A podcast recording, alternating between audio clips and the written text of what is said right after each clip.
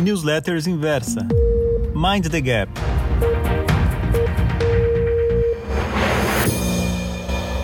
Olá, leitor inversa, aqui é o Marink e hoje eu quero falar sobre duas commodities metálicas, falar sobre o ouro e a prata, tomando como base aqui os estudos do Ronald Stofferly, um analista que tem uma newsletter cujo título é esse que eu estou utilizando hoje aqui, tomando emprestado dele, In Gold We Trust, um excelente trabalho que ele faz e, e que o fez um dos mais reconhecidos analistas no que diz respeito à análise do preço do ouro. Bem, o Ronald ele faz, ele apresenta diversos argumentos a favor de uma valorização do ouro. Eu quero falar sobre alguns dos seus argumentos, discutir um pouco, apresentar aqui a sua visão, que para mim é uma visão mais de longo prazo, e também falar um pouco sobre o market timing aqui do ouro, que eu acho que é muito importante. Eu, em particular, é, acho que o ouro ele é suscetível a uma eventual crise de liquidez, como a gente viu em março. Em março a gente teve uma enorme crise de liquidez, o preço do ouro caiu, o da prata despencou. Algo similar ocorreu lá atrás, na crise, na grande crise financeira de 2008. O ouro também perdeu valor. Então a gente tem aí um, um ativo que se mostra interessante hoje diante de um cenário que eventualmente se transformará num cenário inflacionário e o ouro se apresenta aí como uma ótima alternativa, mas é muito importante refletirmos a respeito do timing. Porque caso as bolsas voltem a cair, mesmo que não caiam na mesma magnitude que, que caiu em março, é, a gente pode ver uma retração no preço do ouro e também da prata. Mas vamos a alguns argumentos discutidos pelo Ronald, que são é, argumentos muito interessantes e que naturalmente é, nos ajudam a compreender a dinâmica que estamos vivendo. Primeiro, um dos primeiros argumentos é que a política de normalização né, do Banco Central, essa política monetária de que vamos tentar normalizar a economia, isso não deu certo. Foi uma tentativa que ocorreu em 2018. O Fed tentou reduzir, retirar muitos dos seus estímulos, dos estímulos colocados ao longo de toda a década. Ele tentou né, reduzir o tamanho do balanço do Fed, que tinha atingido 4,5 trilhões e que caminhava para uma redução para níveis tipo 3,2 trilhões, ele teve que parar no meio do caminho, pois os mercados despencaram. Lembram daquele Natal de 2018 que a bolsa despencou lá fora? Pois é. Aquilo fez com que o Jeremy Powell virasse a mão e voltasse a ter uma política mais expansionista. E aí ele gerou aí, contribuiu para uma ótima performance das ações em 2019. O mundo todo se valorizou, não só a bolsa americana, né, mas também a bolsa brasileira. Só que, né, a gente teve um ano de 2019 que já mostrava diversos sinais de fragilidade. Né? Teve uma mega, uma não uma mega, mas tivemos uma mini crise ali em setembro de 2019. Foi a crise associada ao mercado de repurchase agreements, aquelas operações compromissadas. O Fed veio de novo, deu aquela impulsionada no mercado, os mercados se valorizaram até que a gente chegou em fevereiro e fomos surpreendidos por essa epidemia. Mas a gente já chega agora, né? Tudo que ocorreu após a epidemia e toda, todos esses estímulos que hoje somados aí, ao contrário do que ocorreu em 2008, dessa vez a gente teve estímulos monetários e fiscais, de forma que se a gente soma essas duas frentes, a gente chega a algo próximo a 38% do PIB. Caramba, isso é algo inusitado. Não é à toa que as bolsas estão subindo completamente descoladas da economia real, que registra aí um níveis de desemprego né, assustadores, 40 milhões de pessoas pedindo auxílio-desemprego nos Estados Unidos. É, a gente vê é, manifestações, uma série de problemas, mas mesmo assim a gente tem uma bolsa que sobe e sobe muito e que me faz lembrar até o ano de 1999, quando o Fed, preocupado também com o bug do milênio, que na, naquela ocasião era um risco de cauda para o mercado, injetou bastante liquidez e contribuiu para uma alta também surpreendente no Nasdaq e no que se tornou, ficou conhecido como a bolha do Nasdaq, que foi estourar lá em março do ano 2000.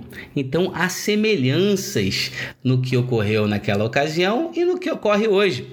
Ah, mas ali as, as ações estavam extremamente caras. Bem, existem ações que estão extremamente caras em todo o mundo.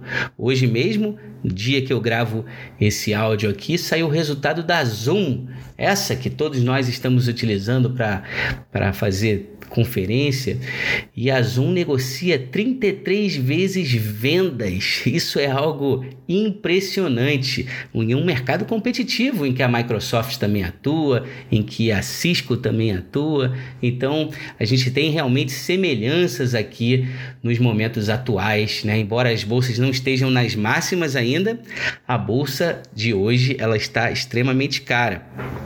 Mas vamos focar aqui na questão do Fed e para chegar realmente ao preço do ouro e da prata. E a gente chegou num nível de endividamento soberano, né, endividamento dos governos, que está se tornando insustentável. E aqui, pegando emprestado do trabalho aqui do Dr. Lacey Hunt, um economista especializado aí em política monetária, ele nos diz que a gente começa a ter um declínio, né, o, o que é conhecido como lei da produtividade marginal decrescente. O que, que, é isso? O que, que, eu quero dizer? Você se endivida tanto, né? Você, eu digo o governo, seja o governo dos Estados Unidos, o governo do Brasil, você começa a se endividar tanto que para cada dólar adicional em dívida, você com, consegue gerar cada vez menos retorno em termos de PIB. Né? Então, existe uma tabela muito legal que o Dr. Lacey Hunt nos apresenta e vê, e ele nos mostra que os Estados Unidos é ainda aquele que consegue ter a maior eficácia, a maior eficiência no uso do endividamento, bem superior ao que a gente vê na Europa, na China e no Japão. Mas mesmo assim, a gente já vê um declínio. Se cada dólar de dívida nos Estados Unidos gerava 42 centavos de crescimento no PIB, agora para cada dólar o crescimento é somente 36 centavos e por aí vai. Então, a gente começa a ver que há um esgotamento nesse modelo, né? E isso nos leva a uma situação em que os bancos centrais que jogaram as taxas de juros para níveis baixíssimos, eles estão presos no que uma espécie de bem descrito aqui pelo Louis Vincent Gave, fundador da Gavico, ele diz que os B6 estão numa espécie de hotel Califórnia dos juros baixíssimos. E aqui ele se refere à música da banda Eagles lá de 76, que tem em sua última estrofe algo que diz que você pode fazer o check-out do hotel a qualquer momento, mas você não consegue sair de maneira alguma e não tem como sair. Você acha que se a inflação começar a aparecer nos Estados Unidos, o Fed vai aumentar a taxa de juros para 2, 3%? Ele não vai. Se ele fizer isso, ele praticamente quebra os Estados Unidos com seu enorme endividamento. Então a gente tem agora algo, e esse argumento aqui colocado pelo Ronald Stofforley é muito interessante, que ele diz: temos o fim da independência dos bancos centrais. E eu acredito nesse argumento. A gente aqui no Brasil que vem lutando para a independência do Banco Central, porque o nosso Banco Central ainda é dependente, a gente teve o Tombini alguns anos é, atrás, que a gente viu uma clara interferência no Banco Central e hoje a gente tem um Banco Central que se apresenta como bem mais independente, mas esse nosso sonho de independência talvez o tempo passou. O nosso orçamento de guerra mesmo permite que o Banco Central do Brasil compre títulos diretamente do Tesouro Nacional. Isso é extremamente preocupante né, caso a inflação volte a aparecer. Né? Então, um outro argumento também que é interessante é que nos Estados Unidos é muito comum a prática de alocação de portfólio em que as pessoas combinam né? É o famoso típico portfólio 60-40, em que os investidores alocam 60% em renda variável, 40% em renda fixa.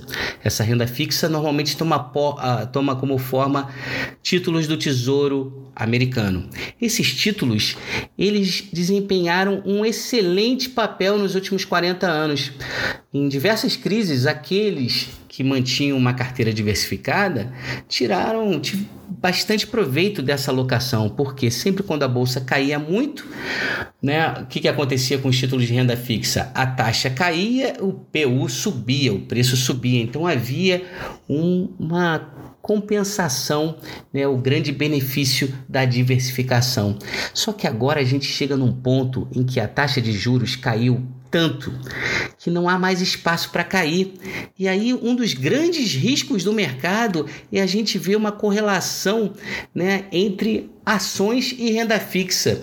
Imagine que se as ações caiam, comecem a cair, se o preço dos títulos de renda fixa cair também. Isso aí pode ser um cenário muito ruim para os mercados. E o que o Ronald argumenta, e também acho aqui novamente muito interessante, é que o ouro vem justamente para ocupar esse espaço da renda fixa. Né? Tomar aqui, entrar, entrar nesse processo de alocação de investimentos. Então, o cenário para o ouro é muito convidativo para os próximos anos. Da prata, talvez ainda seja talvez seja ainda mais convidativo porque se você pegar o preço da prata que sofreu bastante em março e já vem mostrando uma, mostrando uma ótima recuperação se você pegar é, a média é, comparar a média do preço da prata lá em 2013, comparar com a relação entre o preço da prata de hoje com o preço do ouro de hoje, o que a gente vê é que a prata precisa subir 65% para recuperar essa média histórica. Então a prata pode ser uma ótima defesa. O mercado da prata é um mercado menor, é um décimo do tamanho do mercado do ouro. O ouro é um mercado de 10 trilhões de dólares, que a, e a prata ali é um pouco menos de um trilhão. Dito tudo isso, meu caro leitor, é, o ouro e a prata se apresentam de fato como ótima ótimas alternativas de investimento para o longo prazo, porém eu sou muito cético no curto prazo. Por quê? Porque aqui eu passo a você, eu compartilho com você a minha visão de curto prazo, que é uma mais pessimista. Eu estou muito preocupado com a eleição nos Estados Unidos, a eleição que está por vir no dia 3 né, de novembro. A gente tem, independente das chances do Joe Biden, que não são nada nada desprezíveis, é, quando o mercado assimilar os riscos associados a uma, uma possível transição no governo americano, sai um republicano, entra um democrata, ali você tem impactos em termos de expectativas com relação ao aumento de impostos, uma série de medidas que podem ser é, nada amigáveis ao setor de tecnologia, setor de, de setor farmacêutico e muitas, muitos outros setores do índice S&P 500. Então, dito, né, dito, apesar de todos os argumentos enunciados aqui, eu acredito que o ouro é sim um ótimo investimento para aqueles que têm um horizonte de tempo de investimento um pouco mais longo, talvez algo como de dois anos para cima, mas para aquele que está mais alinhado com as minhas estratégias que eu apresento aqui na inversa, estratégias de curto prazo, eu acho que o timing não é convidativo neste exato momento diante de uma elevada probabilidade de queda nos mercados, tá? Apesar de todo esse estímulo monetário. A gente viu isso, né? Se estímulo monetário fosse uma cura para todas todas as crises, não teríamos tido crise alguma. Mas a gente teve sim, tivemos crises em diversos momentos. E eu mesmo vivi de perto um, já inúmeras crises: a crise asiática, a crise do Nasdaq, a grande crise financeira de 2008, a crise europeia em 2012 e muitas outras. Então, fica aqui, então, eu termino esse áudio né, é, falando que no curto prazo, o melhor a ser feito, é, na minha opinião, é ser paciente. Mas, Marink, ser paciente, eu vou alocar meu dinheiro aonde? É, eu acho que você pode considerar não só, né? Eu tenho aqui alternativas aqui na inversa, mas mesmo para aquele que é mais conservador, o Tesouro Selic pode ser um bom caminho. Mas poxa, o Tesouro Selic só rende 3% ao ano. Bem, 3% ao ano, depois de tudo que a gente viveu, é um ótimo rendimento, porque como a gente viu, né, aqueles né, que proclamavam que a renda fixa estava morta, cometeram a grande falácia dos seis meses que antecederam a, a pandemia.